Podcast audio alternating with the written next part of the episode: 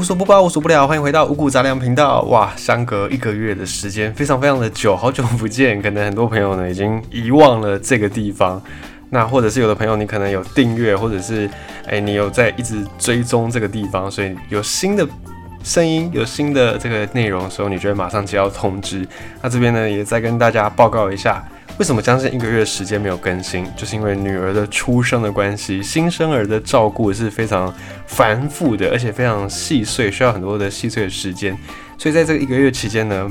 呃，在考量照顾新生儿的状态之下，没有办法一直保持这边的更新，先跟大家说声抱歉，也跟一直在追踪这里的朋友们呢道个歉。那如果你不想要错过，就是呃，难保未来哪一天可能又临时休刊。然后又在复刊，如果你不想要错过的话呢，你可以在你收听到的这个管道，不管你是直接从这个 Sound Sound FM 啊，或者是你从这个苹果的，或者是从 Google 的，从 Spotify 的任何管道，只要你听到这里的任何管道，你都可以对这个频道五谷杂粮这个频道按下订阅键。这样未来呢，如果不小心又在没有更新，然后无预警又开始更新的时候，你就可以不会错过所有的更新讯息，可以第一手的来接收到这个资讯。那么，如果呢，你在这边五谷杂粮这个频道，你觉得不太够，你还想要再获得更多的一些资讯的话呢，也欢迎你直接从脸书、FB 直接来搜寻 DJ 平汉城市 Morning Call，就是平汉自己本人经营的粉丝专业。那这个 DJ 平汉城市 Morning Call 呢，是我目前在电台主持的那个身份，所以每个礼拜一到礼拜五就是工作日早上的七点到九点，你也可以在。收音机上面听到平安的声音，在北部地区你可以收听九零点一 FM 九零点一，在竹苗地区收听 FM 九八点三，中部地区收听到 FM 九二点九，南部地区九七点一，或者你可以直接下载城市广播网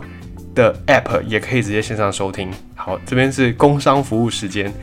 我们接下来讲一下这个披萨好了。披萨，披萨，诶，怎么会有一个披萨？我觉得一直觉得披萨是一个很奇妙的食物。就是这个披萨，对很多小朋友来说，不要说小朋友，很多大人来说，吃披萨的场合通常应该让你会想到是快乐的，是朋友相聚，或者是这种公司部门聚餐。好像我们对于披萨的连结的印象都是比较开心的，然后比较聚会式的，比较社交的场合。那自己一个人要吃披萨也不是没有，现在也有一些人。也有一些披萨的这个业者推出所谓的个人独享披萨，可是我觉得即便如此，我们在吃披萨的时候，还是会选择在人多的场合，我们不太会自己一个人、两个人时候点披萨来吃。我觉得这个是披萨带给大家一个很根深蒂固，而且不太容易改变、不太容易扭转的印象。那么披萨这个食物，我觉得它很神奇，是你看这些披萨店。现在的披萨店不太会有那种让你坐下来吃。以前曾经有几年好像蛮流行的那种披萨吃到饱，但现在这种店比较示威。可是披萨店他们虽然只有一个店面，然后直接是店面后面就是厨房，没有太多的呃，应该说没有座位让你坐在那边吃。可是这些披萨店却还是屹立不摇，而且我觉得他们的行销已经杀到流血那种感觉。以前一颗披萨可能要六七百块吧，曾经有那个年代。那后来，像外送业者啊开始加入，或者是更多大家的饮食形态有很多的选择的时候，披萨也慢慢降价了。从以前的这个买大送小，到现在买大送大已经是标配。你可能三百多块、四百多块就可以买到两块这个大的披萨，算是在聚会的时候非常非常经济实惠的一种选择。那披萨这个事情呢，到底是怎么样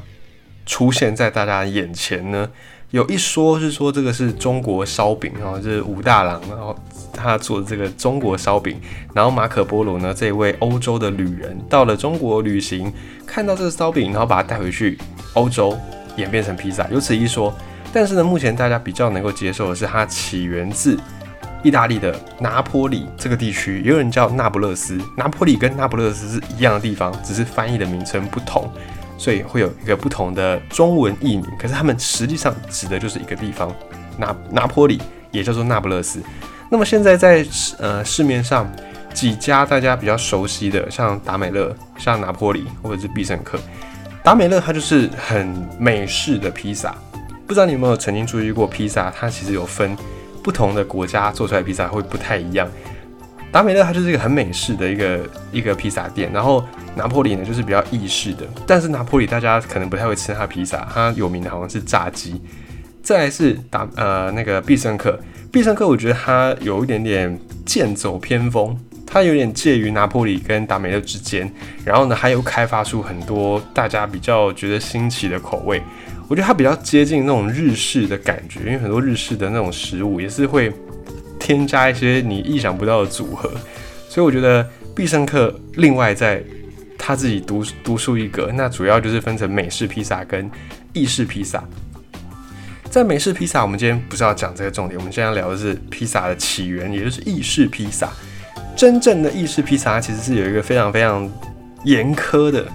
SOP，它有很严格的标准，从面粉、从水、从酵母，你制作的方式，你用的 cheese。还有你面粉的那个小麦的来源，以及整个烤披萨的那个烤炉，它的大小，然后它的材质，甚至它里面那个圆顶的那个弧度，以及你烤的温度、时间，所有所有的一切都有一个非常非常严格的规定，你必须要遵守这么这么严格的规定，你才可以自称你是拿坡里披萨，否则你是不能够这样称呼的。因为呢，在拿坡里这边的这个披萨师傅们，他们就之前。担心说披萨这个技术会随着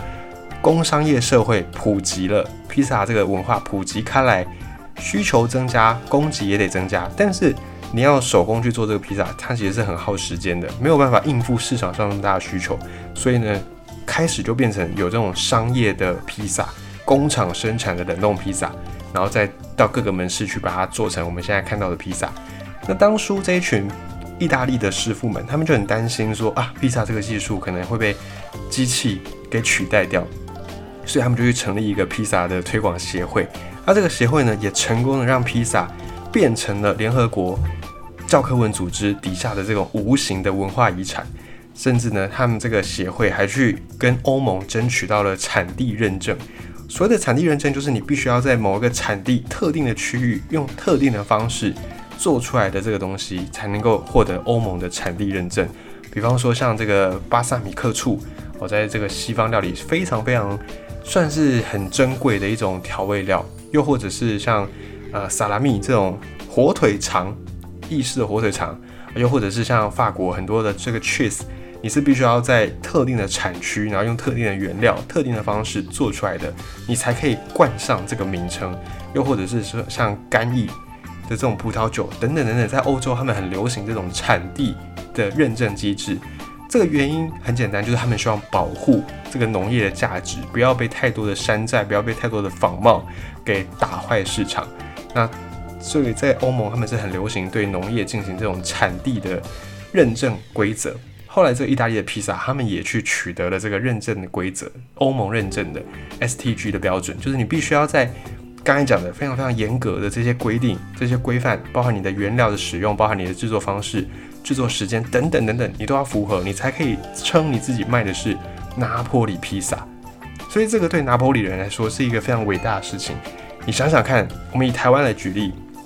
好吧？假设今天哦，可能台南的虱目鱼粥变成了联合国教科文组织旗下的一个文化遗产，你要做出一碗。号称可以号称台南石目鱼粥的话，你必须要很严格的，你可能选用的石目鱼要有一定的尺寸规范，不能太大，不能太小，因为要永续的渔业，永续的海洋资源。然后再来是你用的这个石目鱼，它可能肉质必须要达到什么样的标准，以及你把它用的那个料，你可能这碗粥里面石目鱼鱼肉的比例要可能要高过百分之二十、百分之三十哦，等等等等，甚至你用用来煮粥的那个米。都要是特别特别的产地一系列，你想想看，假设有一天台南的石木鱼粥变成这样的一个规格，那对台南的乡亲来说，这是不是一件很值得自豪的事情？是不是很值得大书特书的事？你在世界上其他各地，你都不能够自称你是台南石木鱼粥，你只有在台南这个地方用特殊的这些标准、特殊的规格做出来的，才能够称之为台南石木鱼粥。如果有朝一日，变成这样子，哎，那我们是不是也会与有荣焉？哎，就觉得说很厉害。那这个披萨对于意大利人来说，尤其是拿破里人来说，更是如此。他们觉得这个披萨呢，真的是一个他们民族的骄傲。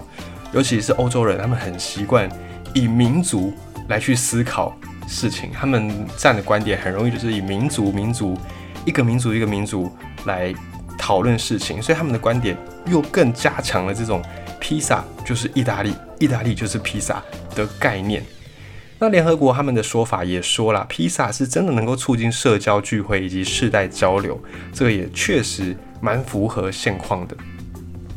那么在披萨正宗的拿坡里的披萨，正宗的意式披萨，你一定能够吃得到这个口味，叫做 Margaret 玛格丽特，或者是有人叫玛格丽塔，一样翻译的问题，翻译的名称不同，但讲的都是同一种口味。这个玛格丽特口味呢是什么口味呢？就是。罗勒加番茄加上莫扎瑞拉 cheese 这三个东西加在一起就是玛格丽特披萨的这个口味。这个玛格丽特披萨怎么来的呢？其实披萨在历史上，在可以被考据的历史上，真的是蛮悠久的。根据一些文献的记载，在西元前一世纪，当时有一个诗人叫做维吉尔，他就曾经写到类似披萨的一个食品。那他们那个时代，西元前一世纪。那个时代不叫披萨，叫做面饼。呃，顾名思义就是以面做成的饼，这样子面饼。而且呢，也是在意大利的时候记载的。在现在挖到的那个庞贝遗址当中，考古学家他们也有去发现到，在庞贝遗址里面有一些是概念有点像现在的披萨店，类似这样的一个考古的证据，这个都是有的。可是呢，我们要注意到一个很特别的地方，这一些在西元前一世纪就有的披萨。跟现在我们知道的披萨其实可能不是同一个东西，它可能只是名字一样、概念一样，可是它原料已经完全不同了。像现在披萨里面非常非常重要的，几乎任何口味都会有的这个两个原料——番茄跟罗勒，当时候在意大利，就是在西元前一世纪，根本没有到意大利，根本地中海地区没有这些东西，这些东西都是后来来的，后来才加入到。意大利才进入到地中海地区，才变成披萨的一个食物。我们来讲一下这个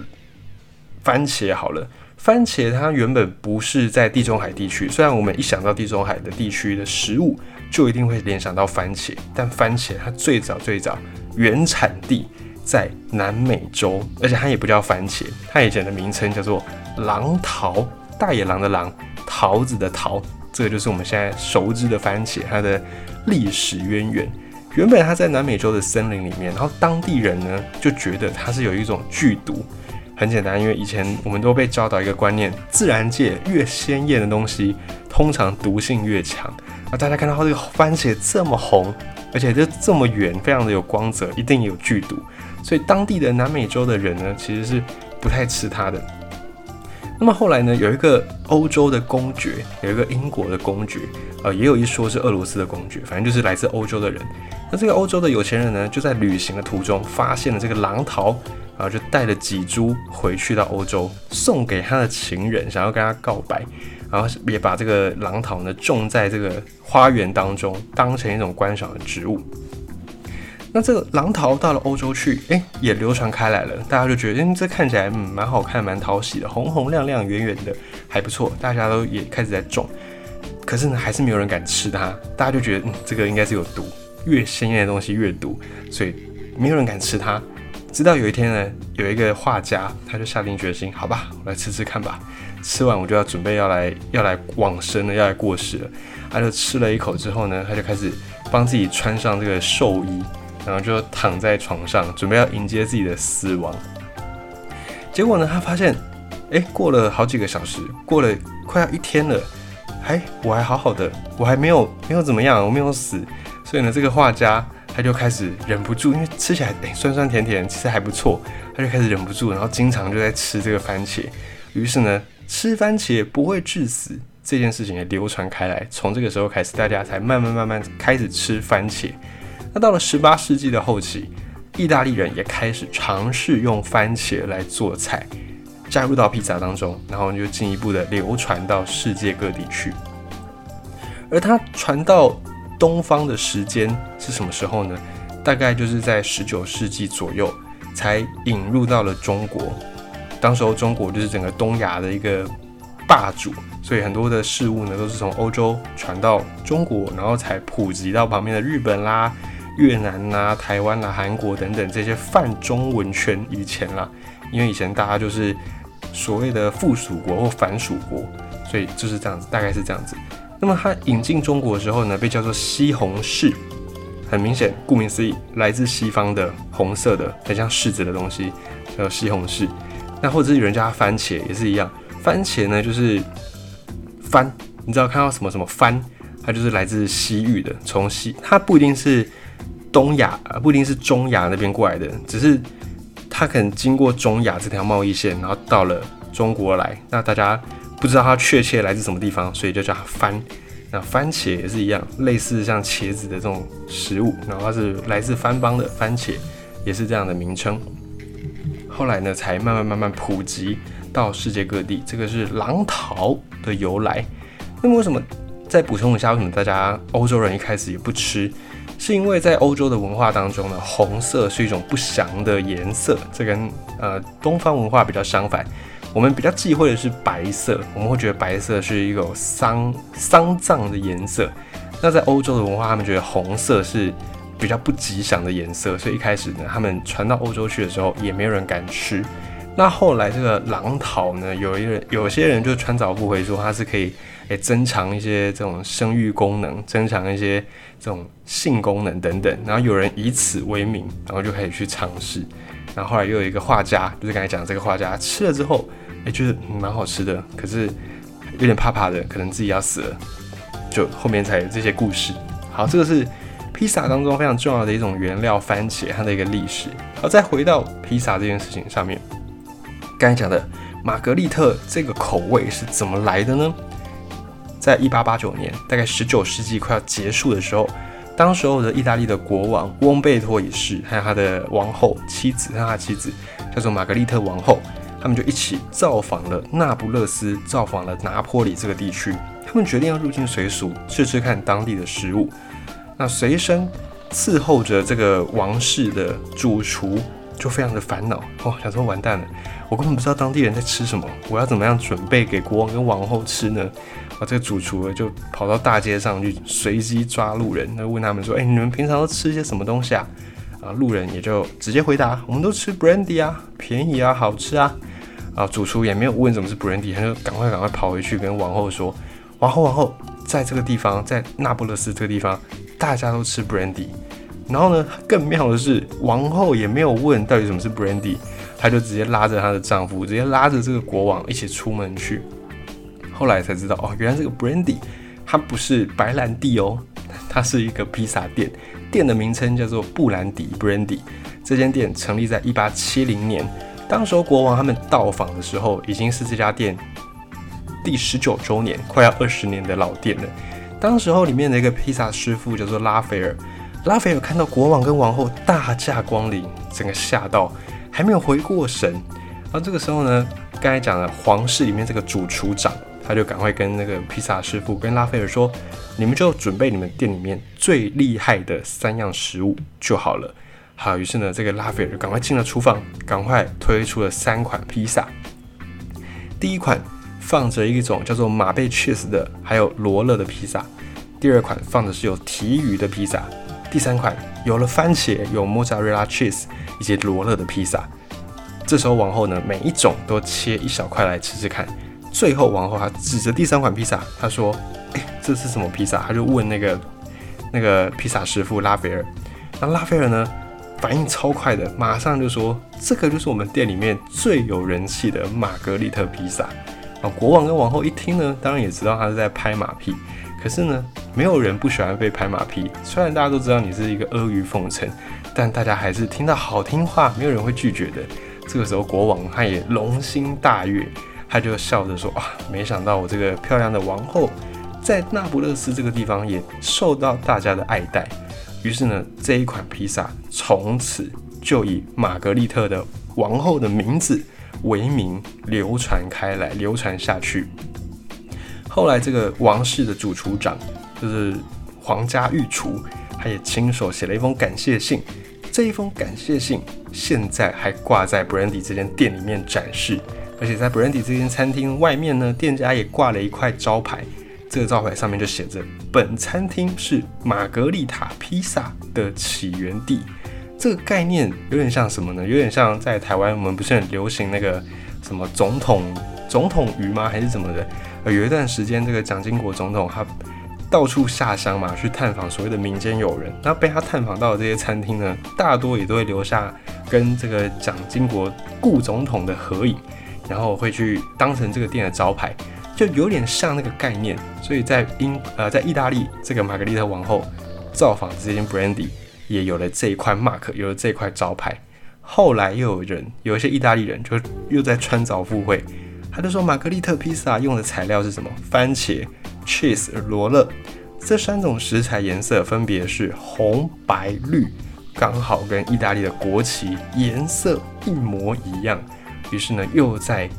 增添了这种披萨跟意大利之间的连结，然后提升了它的那种国宝等级的感觉。而且呢，这个对于意大利的庶民阶层来说是一个很莫大鼓舞的事情。像这种披萨很庶民、很一般的小吃，连王室的人呢都拜服于其中，都能够承承受这种味道，能够臣服于这种味道，所以也让很多的市井小民觉得，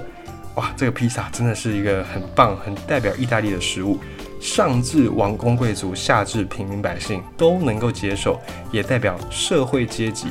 并没有那么样的远，而是更拉近一点点。所以这个也是玛格丽特披萨之所以在这么这么多披萨口味当中一直能够屹立不摇，能够风靡全球，甚至是变成最经典的一个口味的来源，就是从这个故事而来的。好，最后呢，也再跟你工商广告一下。在这个五谷杂粮频道之外，如果你想要在白天的时候呢，能够听到相关的这种感觉的话，你可以锁定平安主持这个广播节目——城市广播网的城市 Morning Call 节目，在北部地区九零点一，竹苗九八点三，中部地区九二点九，南部地区九七点一，其他地方你可以使用我们的 App 或者是网页线上收听，以及你也可以追踪平安的这个脸书粉砖 DJ 平汉城市 Morning Call，找到平安的脸书粉砖。追踪或者按赞都可以，然后你也可以找到我们最新最新的一些资讯，一起 follow 五谷杂粮。再次感谢大家的收听。